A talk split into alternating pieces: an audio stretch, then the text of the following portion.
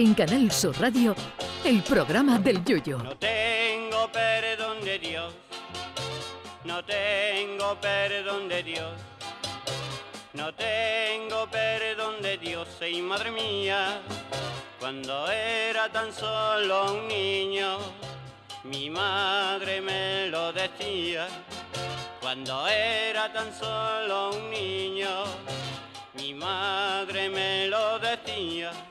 Hoy se cumplen 10 años de la restauración, por llamarlo de alguna manera, del ex Homo de Borja, el famoso Cristo situado en el Santuario de Misericordia de Borja, en Zaragoza, al que una octogenaria con más voluntad que técnica trató de restaurar y le dejó al Cristo toda la cara de paquirrín bebiendo de un grifo en una playa de Chipiona.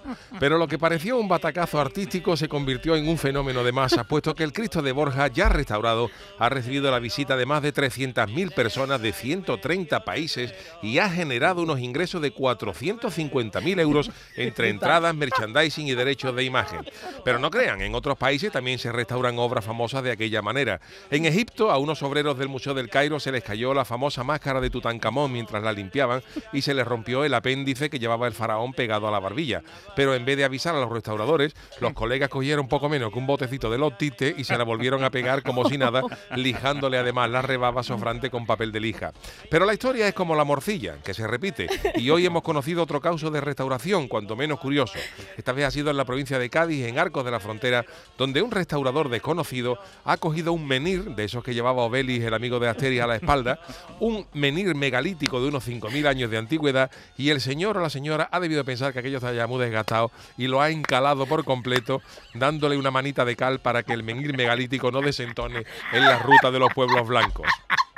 En defensa del encalador, hay que decir que aunque el menir está catalogado por la Junta de Andalucía como monumento protegido, todavía no está catalogado como tal y ni siquiera tiene un cartel que lo identifique como menir megalítico protegido, con lo que a todos los efectos eso es una piedra del tamaño de una persona. Y el señor que pasó por allí dice, a esto le hace falta su manita de acá y yo se la voy.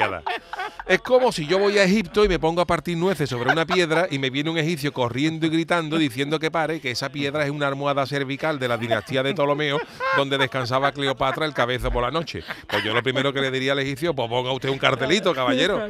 Con las restauraciones hay que tener cuidado porque una obra de arte en manos de un aficionado se puede convertir en un mamarracho de categoría. Al cuadro del caballero de la mano en el pecho del greco, que por cierto no era hermano de las grecas, en una restauración le cambiaron el fondo negro original de don Doménico Teotocópulos por uno gris, como si el caballero acabara de hacerse una foto en un fotomatón y le hubieran elegido un fondo que pegara mejor.